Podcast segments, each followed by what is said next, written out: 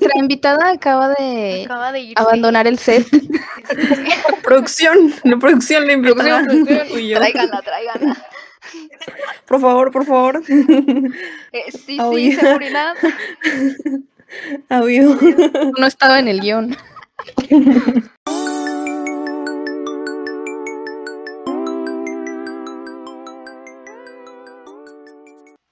Buenos días, buenas tardes, buenas noches. En nuestro caso, buenas noches ya. Este, no traigo reloj. Bienvenidos, bienvenidas y bienvenides a todos los que nos están escuchando en nuestro segundo episodio del podcast Overstimulated. Yo soy Sabrina. Yo soy Frida. Yo soy Jessica. Yo soy Dani.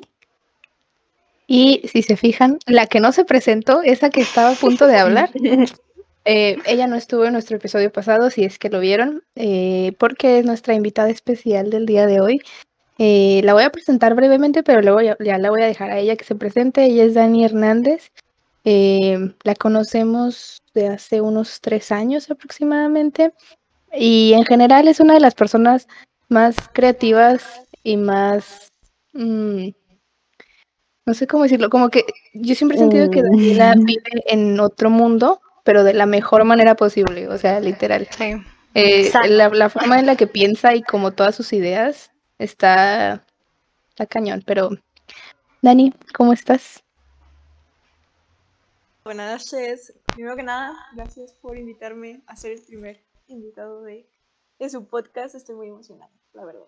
Este, y pues bueno, como ya dijo Sabrina, mi nombre es Dani Hernández. Este, muchos me conocen como Danonino y, y pues estudio diseño gráfico con, con estas maravillosas chicas. Y pues nada, que, que a mí siempre me ha interesado como, como Sabrina menciona, todo esto como de buscar nuevas posibilidades y nuevos mundos. y por eso me dedico a, al modelado 3D y ahorita ando con, con temas de, de museografía aquí en, en los museos de, de donde vivo. y pues nada. Excelente, excelente. Excelente. Pues, wow. Así como, como dijo Dani, eh, eh, pues ese es el tema, eh, el último El vez tema que de hoy. mencionó. Ella lo escogió, entonces si no les gusta, pues ahí le, le echan la factura a Daniela. Em, pero sí, hoy vamos a hablar de pues la, la museología y la, la curaduría en los museos mexicanos. Entonces, pues, ¿quién, ¿quién quiere empezar a cuestionar a Daniela para que se ponga nerviosa? Híjole. Sí. A ver. Este, a ver, pues voy yo. Este, yo desde que seleccionó el tema, eh, o sea, no, sí me llamó la atención, obviamente. Yo sabía que ya estaba un poco dentro de, dentro del tema desde el semestre pasado, eh, cuando estabas haciendo algunos trabajos para el museo de la universidad. Este, entonces sí, este, me, me gustaría saber como para, en un primer momento, este, saber por qué escogiste este tema, este, qué te llevó a buscar eh, el tema de, de museología. Las voy a corregir ahí, es museografía. La museología como tal. Ay, Ay, ay, ay. Producción. Ay, es corte, ay, es corte. Corte, Este, corte. Ay, qué de nuevo. Este, como, como dijimos, nosotras no sabemos nada, exacto. al parecer, Exactamente. ni de la museología ni de la museografía. No, pero está bien, pero vean, la museología de eso se trata. Es toda la parte que se dedica a administrar como que la obra, o sea, todo lo que los museos adquieren, lo compran, lo rentan, lo tienen, lo piden prestado, esa es la museología. Y la museografía es la parte que se encarga de, ok, pero ¿qué vamos a presentar? O sea, tenemos todo este acervo, pero ¿qué vamos a hacer con ese acervo? Ok. Empezando por ahí. Entonces, Pero sí. ok. Ajá. Ay, ay.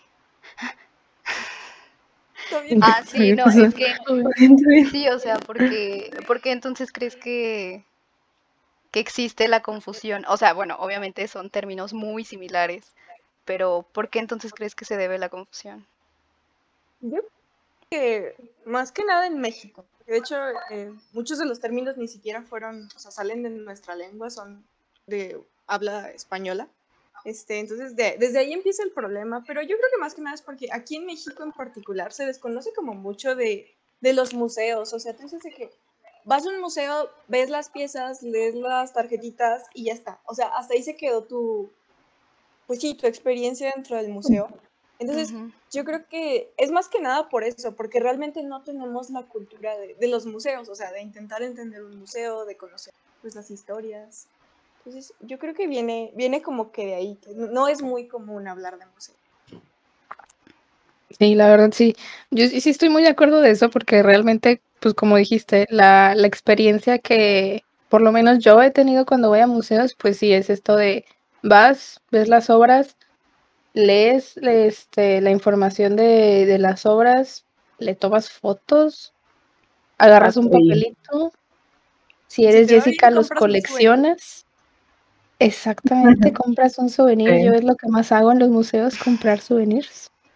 Este, pero como que no, nunca nos vamos como más allá a, a lo mejor y solo vemos las, las obras como tal, las exposiciones que, que están ahí en las salas, pero no tanto como el museo literal y, y lo que significa, ¿sabes?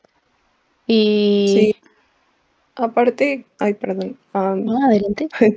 Ay, este, creo que también la confusión va mucho en que creen que el, ir a un museo solo es como, como solo, como que es, mucha gente lo confunde con una excursión de, de primaria, ¿no? De que te recuerda eso de que te llevaban a fuerzas y no por interés de ir a ver arte o, o solamente por creer que es solo historia, que también es importante, pero creo que no, no le dan la importancia al arte como debería.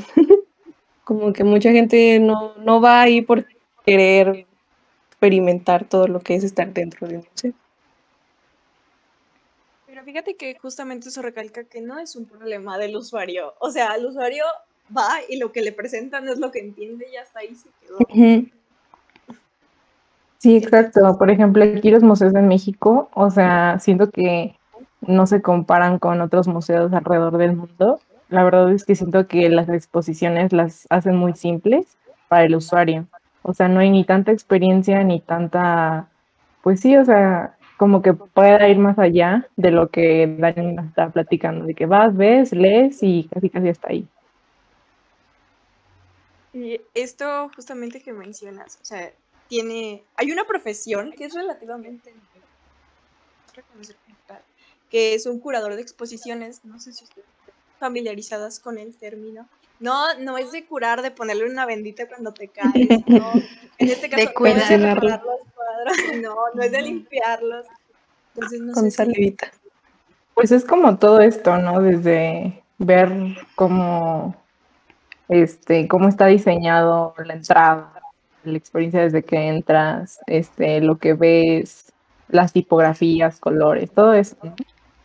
Pero yo, lo que conocía- allá, es que va más allá, ¿no? O sea, también tiene diferentes momentos porque un curador, o sea, se dedica a la investigación, o sea, se dedica básicamente a mover toda la, toda la exposición, si, si estamos hablando de una exposición, o sea, se dedica a ver cómo va a salir la publicidad eh, de, de- del- de la exposición, o sea, que sí, o sea, va, va a hacer esa conexión con todo el medio, pues.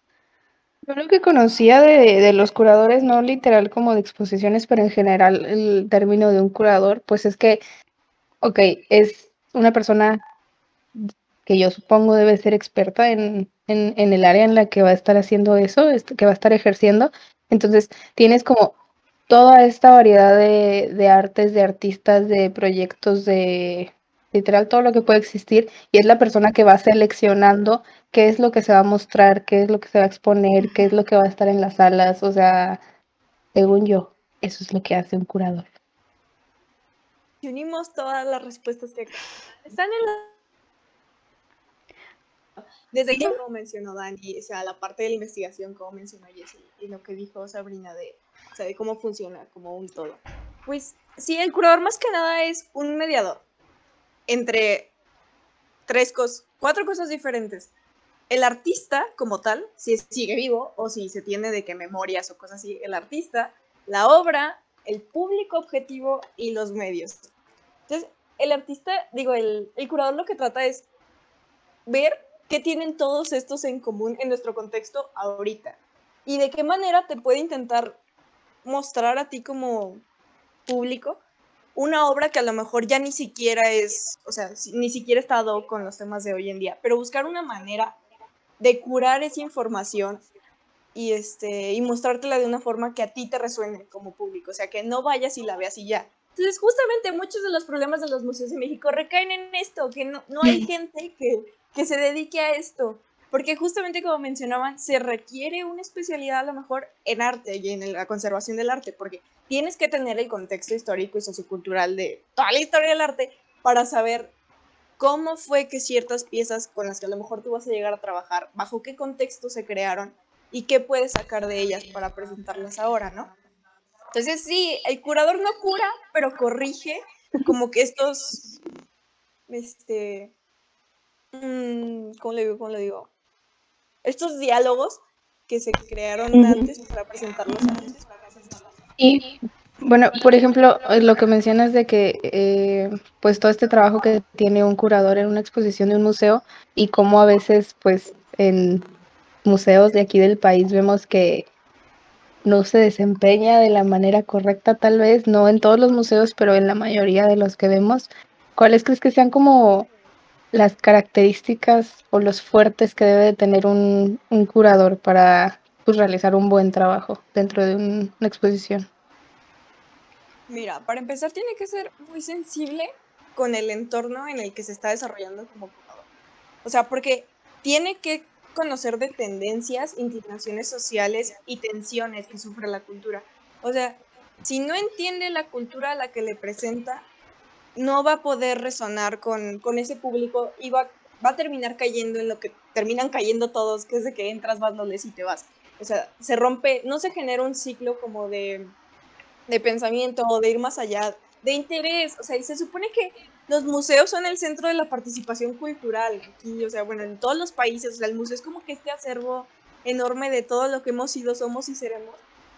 Y el hecho de que no haya alguien que te ayude a ti como persona normal a interpretarlo, pues sí está cañón, o sea, se, se, pone mucho de lado y pues realmente afecta bastante. Además, creo que también em, un curador y en sí el, el, museo no solamente tiene como la tarea de mostrar, sino también de conservar. Entonces, no solamente expones arte, sino que también lo cuidas, lo conservas y tienes como que esa doble función de o responsabilidad de que lo que estás cuidando, estás conservando, eh, pues atraiga a, más espectadores y ellos también le vean como, em, pues sí, o sea, el valor que tiene. no, no es cualquier cosa, como, ya aquí tienes tu obra de arte, ven y vete, pues no. sensibilidad de compartir más que nada, o sea, lograr cerrar el ciclo compartiendo. Sí, y bueno, para, pues regresando a lo primero que te preguntamos, pero ya no, como que ya no pudimos aterrizar bien, la pregunta, ¿cuál ha sido tu acercamiento a, la museografía? O sea, como ya mencionó Jessica, eh, trabajas ah, en el Museo de la Universidad, eh, pero ¿Cuál es tu función ahí o en qué otra cosa eh, relacionada a los museos te has desarrollado? Pues vean, yo empecé, como mencionan, en el Museo de la Universidad hace seis meses, o bueno, poquito más porque una ocasión les ayudé, pero empecé ahora sí que como todo diseñador gráfico junior, en redes. Y me di cuenta que el contenido que publicaban museo era aburridísimo, o sea, era de que, o sea, para empezar feo, no comunicaba. Sí. Y encima no, no seguía como un tema, o sea, se veía de chile mole y pozole. Entonces yo empecé intentando como corregir ese, eso y ya de ahí este, y como guía. Si algún día van al museo, ya cuando regresen. ¿En serio? Sí. Yo de los Yo sí yo quiero. yo quiero, yo quiero. Y justamente en esta parte de las guías es cuando cuando me enteré como de todo esto de la curaduría, porque actualmente la exposición que está es de Chávez Morado, un artista de aquí, de cerca de nosotros, de Silao, a la vuelta. Y este, pero lo que se me hace muy interesante es que para empezar, la exposición se llama México Bocetado. Y pues sí, entras a la exposición y son bastantes bocetos y entonces, ah, bueno, X. Pero no, una vez nos dio un recorrido la curadora, que es Grisel Villasana. Llegando a cuenta que yo para eso no sabía, pero los curadores hacen de que libros, o sea, literal antes de presentar una exposición presentan un libro, o sea, donde muestran su análisis del contexto, o sea, para presentar la exposición. O sea, y no son libros de que 10 páginas, no, o sea, son libros de 300 páginas. Y la verdad es que a mí me gusta mucho leer y lo leí. Entonces me enteré que el acercamiento de México bocetado era porque a, al señor le tocó vivir un buen de realidades y literalmente fue bocetando su forma de ver el mundo, o sea, de, todas las cosas que le tocó vivir como súper diferentes, tomaba lo mejor de ello y fue un excelente artista. Y ve, porque toda la exposición, a lo largo de toda la exposición se sigue un diálogo en el que a las personas que nos visitan, que usualmente son de prepa, se les invita justamente a hacer como Chávez Morado, o sea, a buscar maneras de, aunque sea con un trazo, meterse en la sociedad, o sea, de, hacer un cambio en, lo más mínimo que parezca. Entonces, desde ahí me pareció muy romántico todo este aspecto. Y ya después de ahí, una de las chicas este, trabajaba para la Casa de la Cultura de León y me dijo, ven. Y ahorita tengo un non-disclosure agreement, pero estamos trabajando en una exposición que no es de que la gran cosa, pero se dedica a la remembranza de, de tradiciones de, de, aquí de León, Guanajuato. Y pues sí, ese, ahorita estoy muy emocionada por ese proyecto, pero aquí entre nos, yo quería estar en el Museo de Arte y Cultura de Guanajuato, porque igual me parecen aburridísimas sus redes, están terribles, o sea, es una cartelera de eventos, no hay nada que te invite a ver las exposiciones en el museo. Y si te metes a ver las exposiciones, ahorita tienen una muy buena, que el curador se la rifó. Buscó una forma de unir a dos artistas diferentes, uno de poesía y uno plástico. Entonces la exposición te va contando un poema. O sea, no, no, Dios mío, yo me enamoré. Pero ves en redes y no hay nada de eso. Entonces como, ah, gracias. De que iba a decir, casi no te enteras de, de las exposiciones. No, está horrible. Tienes que estar buscando. Esa es una de las razones por las que en México no hay interés en los museos, porque no hay... O sea, nadie se entera de nada y mandé una propuesta de cambio para redes. O sea, me tomé mi sudor, lágrimas y tiempo para hacerles una propuesta. ¿Y qué pasó? me dijeron, no, pues gracias, pero pues no gracias. Que ¿No te dijeron por qué? No, uh -huh. le la pandemia. Es que es que por pandemia, pues no, no estamos aceptando a gente, porque realmente estamos trabajando en virtualidad y que, ah, gracias. Pero la verdad, yo creo que tiene algo que ver más como de niveles de gente que está más arriba que yo. Y Sí. este, y- Pero está, está interesante. Todo lo que no nos enteramos. Sí, por ejemplo, o sea, que va de la mano, por ejemplo, para ti, ¿qué sería lo más interesante que tiene un museo? ¿O qué, qué dirías tú como que esto es lo que atrapa al espectador? ¿O depende de, de las obras? O no sé.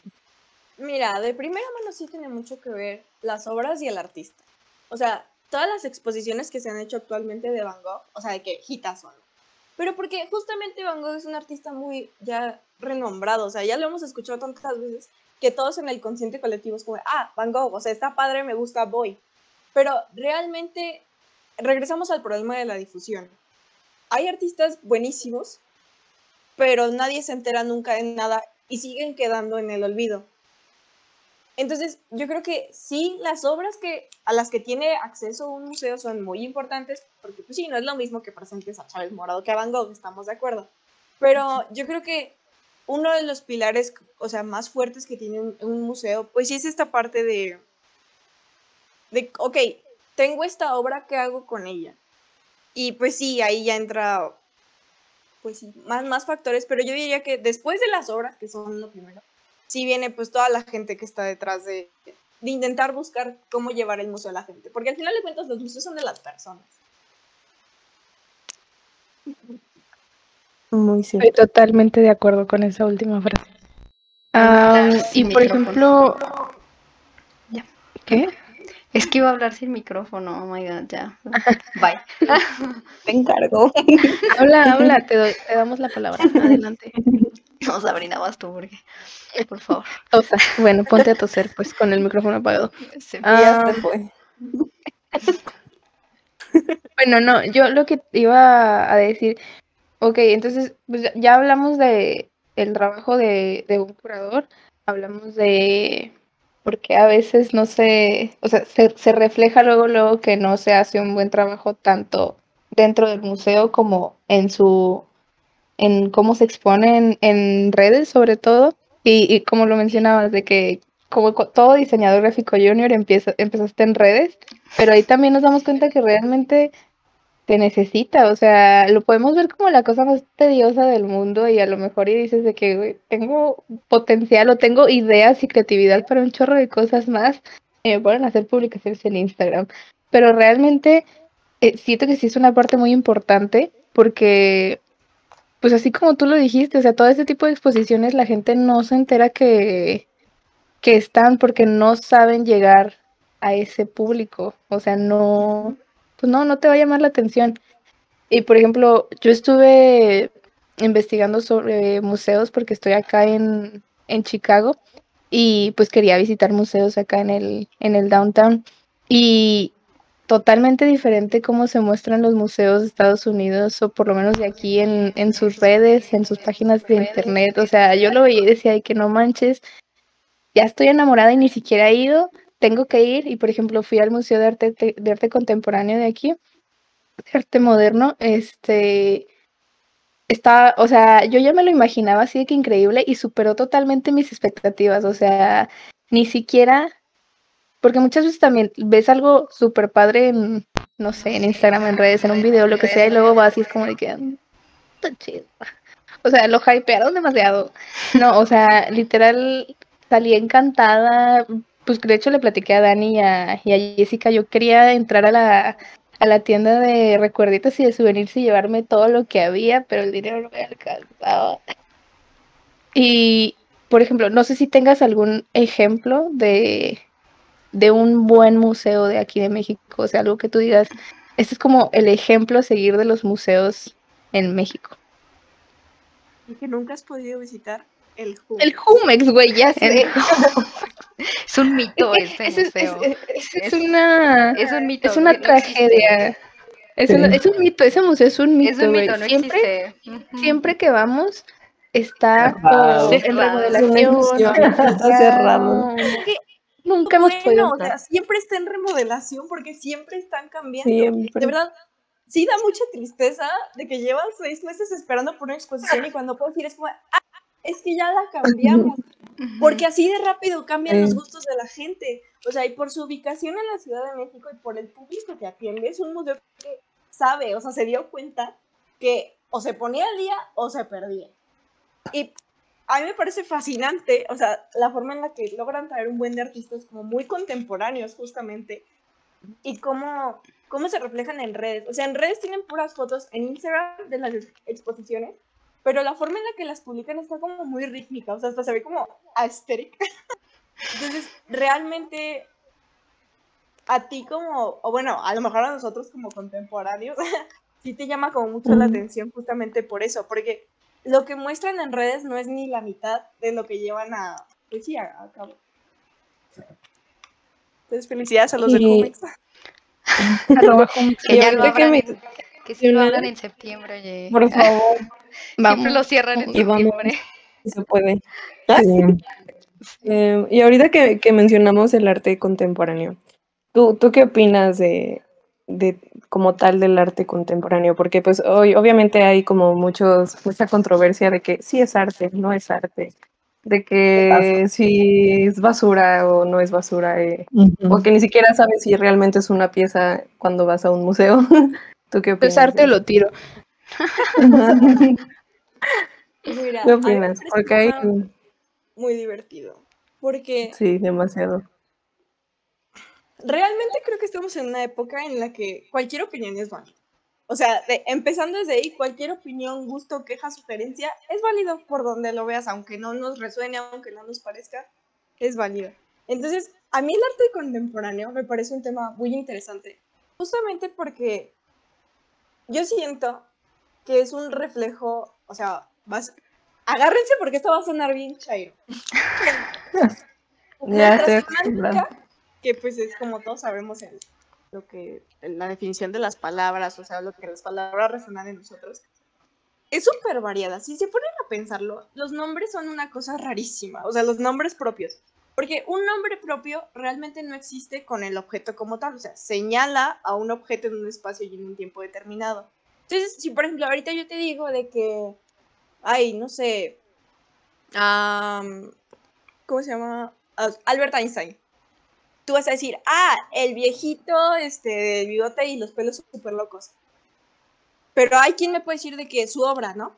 Entonces, pero si le quitamos, si no tuviéramos una foto de Albert Einstein, Albert Einstein segui- seguiría siguiendo a Albert Einstein. O sea, en, en el colectivo de todos, pues realmente ahí entras en una discordia de si sí, que si no, que si sí, que si no.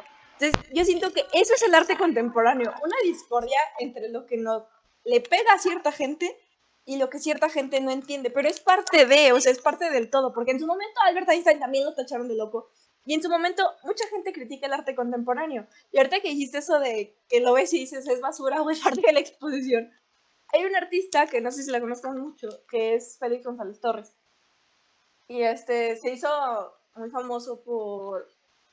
Tiene un...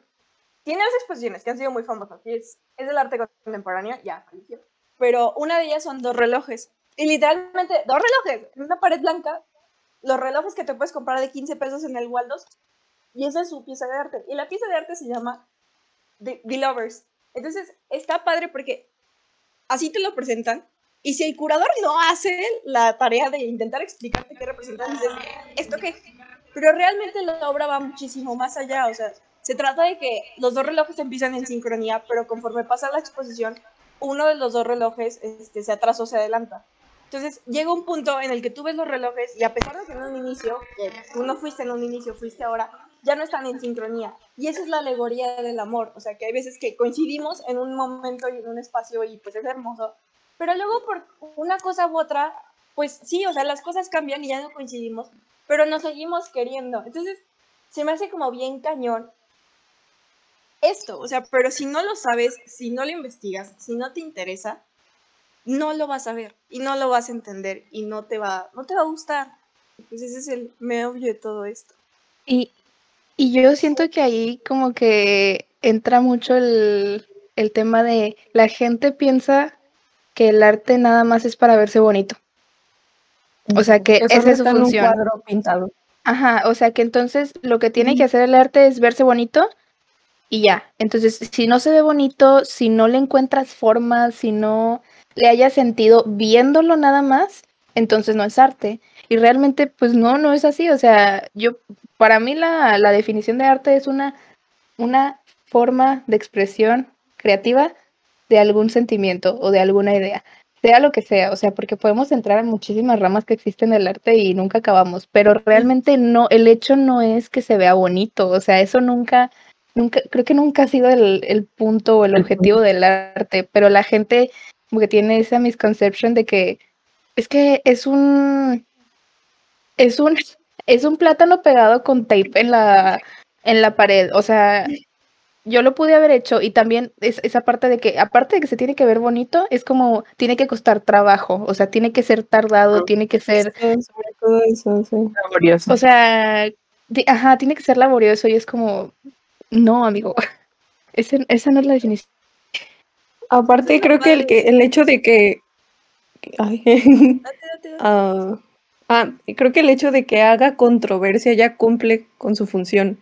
O sea, el hecho de que haya gente opinando de si eso no es, ya, ya cumple con su función, porque el artista, como decimos, no se va a parar a explicarte su obra. De eso, e- esa no es la función como, bueno, o sea, no, no, el artista no tiene que hacer eso. O sea, tú solo tienes que verla y sacar conclusión de lo que ves. Si yo le pudiera denominar al arte contemporáneo de alguna forma, sería el arte sin requisitos. Y sigue siendo arte, o sea, no tiene absolutamente nada en común con las épocas pasadas, rompe todo el esquema, no cumple ningún requisito en específico. O sea, para hacer arte contemporáneo no tienes que tener un acervo de conocimientos y ser adoptado por el artista del taller, quién sabe qué, y pintar con los mejores. No, tienes que buscar expresar. Y, siento también que justamente esa es la parte que puede como calar a, a otras generaciones, como todo lo que vemos que está pasando actualmente, que eh, involucra un cambio o algo diferente o algo nuevo o algo a lo que no estamos acostumbrados, o sea, siempre es como de que no, ¿por qué? O sea, porque es así, eso, eso no era antes, o sea, ¿por qué no cumple con estas reglas? ¿Por qué no, saben? Y, y, les digo, es lo mismo, o sea, con toda la parte de que, que hemos visto de la inclusión y de género y la diversidad sexual y todo esto, como, es que ¿por qué? Porque, porque no es lo mismo que hemos visto siempre y pues también qué aburrido, ¿no? O sea, que siempre se vea lo mismo y creo que es como la magia también de, pues, del arte contemporáneo, que está literal desafiando todos las como ideas que, que teníamos del arte. Y en este contexto, pues sí, social, yo siento que cada que alguien vea una pieza de arte, o sea, actualmente es muy necesario que en lugar de decir, ¿por qué? Como decía Sabrina, pues al contrario, decir de que, ¿por qué no?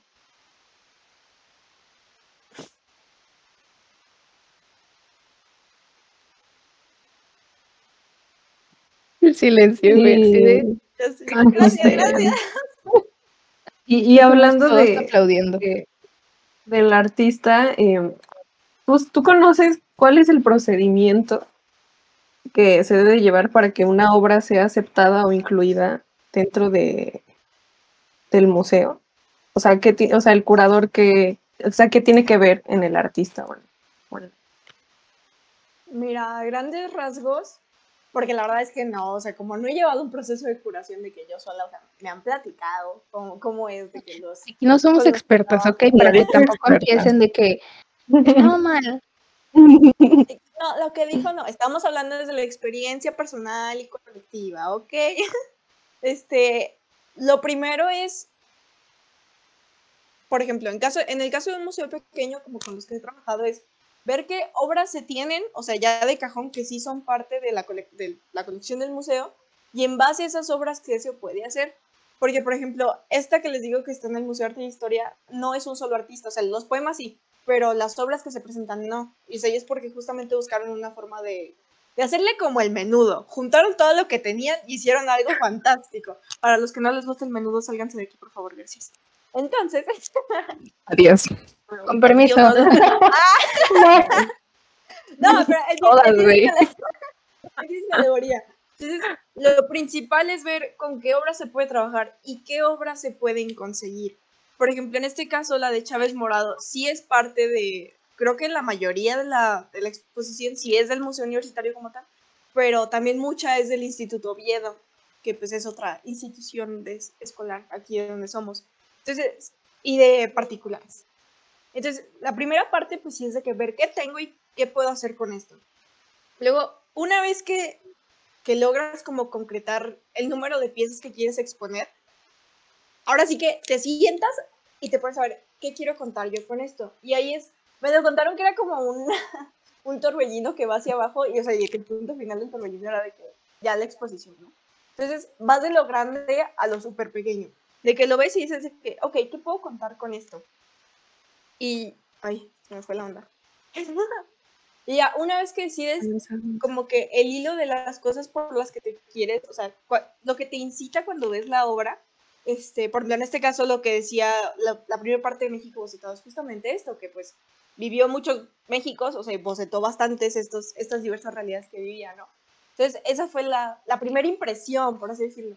Y después de esto se pone, pues sí, se empieza la investigación, se empiezan las notas, ya pues recolectar un buen de documentos que terminen contextualizando las obras, ¿no? O sea, lo, lo, que realmente pasó. Y ya una vez que tienes eso, pues sí, ahora sí que si tienes chance de hablarlo con el artista, pues sí, como de, oye, sí, no, estoy en lo correcto, no estoy en lo correcto.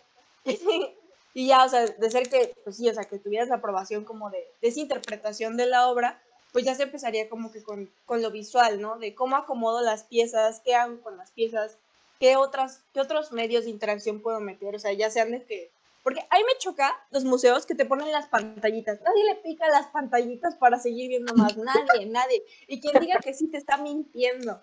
Pero esos museos, por ejemplo, el que estaba buenísimo era el del Parque Bicentenario. No sé si fueron cuando recién abrieron. Sí, bueno. Tenía, tenía un buen de, o sea, como de que no sabías de dónde voltear cuando entrabas y era relativamente pequeño, o sea, pero es que había muchas cosas, o sea, estaban tomadas como por, por temas. Entonces llega esta parte de, de, ok, ya tengo el cuento, ¿cómo se los presento? Y pues ya ahora sí que al final, pues sí, ya sería toda la parte de ver la. Pues sí, más o menos. Sí. Y por ejemplo, ¿tú cómo crees que todo esto de la museografía influya como, pues sí, en la sociedad mexicana? Pues mira, como ya les había mencionado antes, los museos son como el foco de, pues sí, de entendimiento y participación cultural. O sea, ahorita todos, todas las que somos de León, o sea, tres, a la mayoría, sabemos que aquí hay un museo del pueblo. ¿Cuándo lo han visitado? Yo, y cuesta dos pesos. Excelente. ¿Frida lo has visitado? El ¿Hace Museo de? León. Sí, sí, El- sí, sí, he ido- he ido varias veces. Hace tres años, yo creo, cacho. Ya díganme, que aprendieron. La verdad, nada, porque me acuerdo que en ese tiempo estaba en remodelación. Entonces, haz, haz de cuenta que la sede principal del, de- del Museo de León es a un lado del Teatro Doblado. Y en ese tiempo, justamente en el que lo visité, lo cambiaron a, a unas cuadras porque estaban remodelando, no me acuerdo, X. Este, entonces me acuerdo que, o sea, yo sin saber nada, pues digo, estaba en preparatoria. Este, sí, o sea, pues sí, no, no me llamó la atención. Me llamó mucho la atención que costara dos pesos, eso sí, en la vida, este, este, había, había visto eso, este, pero sí, o sea, como todo estaba adaptado al lugar que les prestaron, este, como que sí, no fue la mejor de las experiencias y no aprendí nada. De hecho, Nosotros ya estamos grandes. Imagínate que llevas un niño que tiene un serio interés por aprender de León. ¿Qué se le va a pegar con ir a ver fotos de un niño que quién sabe quién es? Nada. Entonces, yo siento que esa es una, o sea, sí, lo más importante de los museos es, aparte de conservar la cultura, porque obviamente tienen un acervo impresionante, es justamente lo que les mencionaba de, de saber compartir, o sea, de saber llegar a las demás personas, no solo como institución, sino como una experiencia, o sea, algo, pues sí, algo que, que realmente deje. Y no hablo de que sean formas de educar, porque pues no, pero el conocer cómo diferentes personas vieron la vida de diferentes formas. Bueno, a mí se me hace ay, me puso bien chiquita. Hasta a mí se me hace como muy padre, o sea, el poder tener esa, ese tipo de experiencias y el hecho de que no las aprovechemos está feo. Entonces, hay interés. Ajá, o sea, tú dirías entonces que, bueno, ya como para cerrar, ¿verdad? No se nos vaya a aburrir acá la gente. Este, este, o sea, eso es lo que le dirías a, a las personas que, que pues chance y no visitan los museos porque pues piensan que son aburridos o, o pues sí, o sea, que, que debido también a una mala experiencia en el pasado, este, ha influido en su manera de ver los museos ahorita. Yo les diría más que nada, junto con el tema de la lectura, mucha gente no lee. Y yo siento que quien no lee es porque no ha encontrado un libro que, que resuene con, con, con ellos, ¿no? Y pues es lo mismo con los museos. Hay museos muy malos y hay museos muy buenos. Entonces, para todo aquel que no visite los museos porque son aburridos, pues realmente no. Tienes que buscar visitar más museos, o sea, y seguir viviendo la experiencia pues museográfica. Y aunque pues sí hay veces que, que no le echan tantas ganitas como quisieran, porque tenemos en cuenta que los museos usualmente son gubernamentales y pues hay un buen de recortes de presupuesto como podremos. Este, entonces, a veces no es su culpa que esté tan feo, o sea, porque hacen lo que pueden con lo que tienen, ¿no? A mí me ha tocado vivir ahorita con la Casa de la Cultura, pasa eso, o sea, que tenemos ideas de que, bueno, pero luego llegan y nos dicen, "Ps, tiene cinco pesos. Sí. Por dos. Entonces se vuelve un tema como de, de seguir buscando, de de saber que allá afuera hay una exposición que te va a volar la mente y pues ya no perder como el interés en, en los museos, porque se vienen cosas padres. En los museos que sí les están echando ganas. La verdad es que la revolución ahorita post-COVID, o sea, muchos museo, museos intentaron llevar los museos a las casas. De que ya sea por recorridos, o sea, virtuales, recorridos 3D. Y a lo mejor eso no está tan padre, pero el hecho de que ya se estén buscando formas de no traer, atraer el usuario al museo, porque claramente eso no les funciona en México.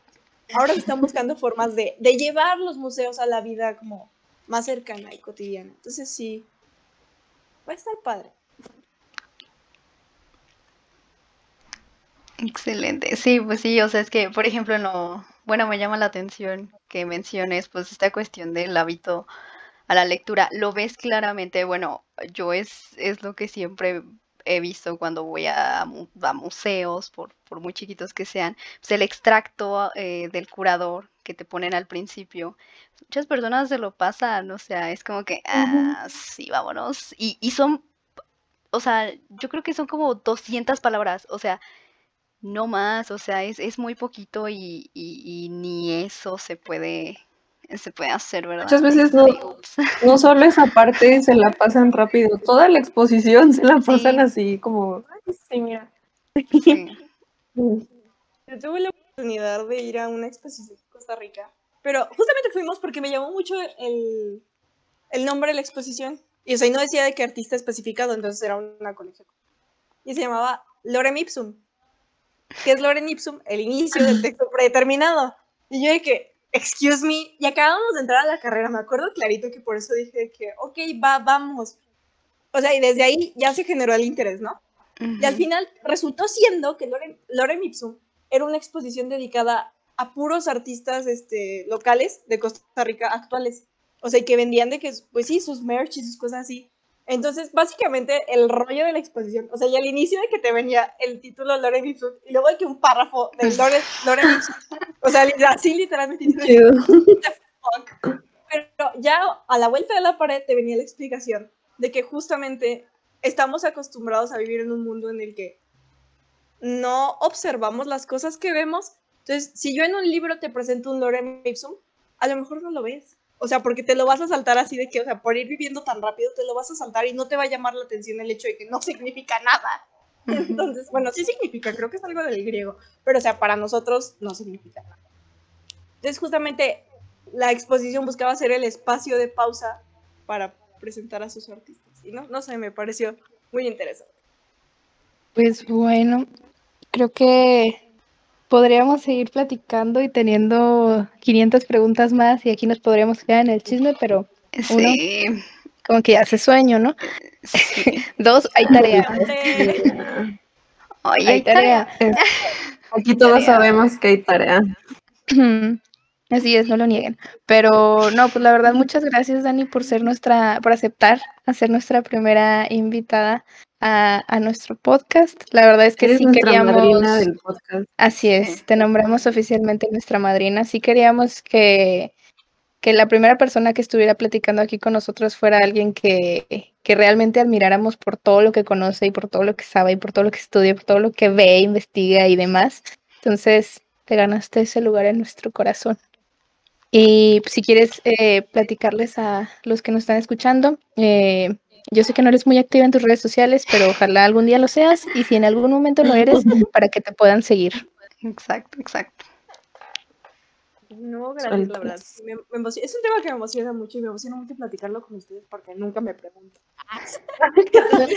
estuvo, estuvo muy ¿Qué? padre. Pero vamos a un momento así. Nos extendimos tantito de los 20 minutos, pero no pasa nada, oiga. Y, y para la gente que, que algún día me quiera ver cuando seamos autógrafa, ah, este, estoy en todos lados, literalmente en todos lados, como basura brillosa, con doble A. Y pues, pues sí, ahí andamos. Algún día voy a pu- publicar algo, cuando no me sienta tan cambiante como el Museo del Lo esperaré. Esperaremos. Sí, excelente.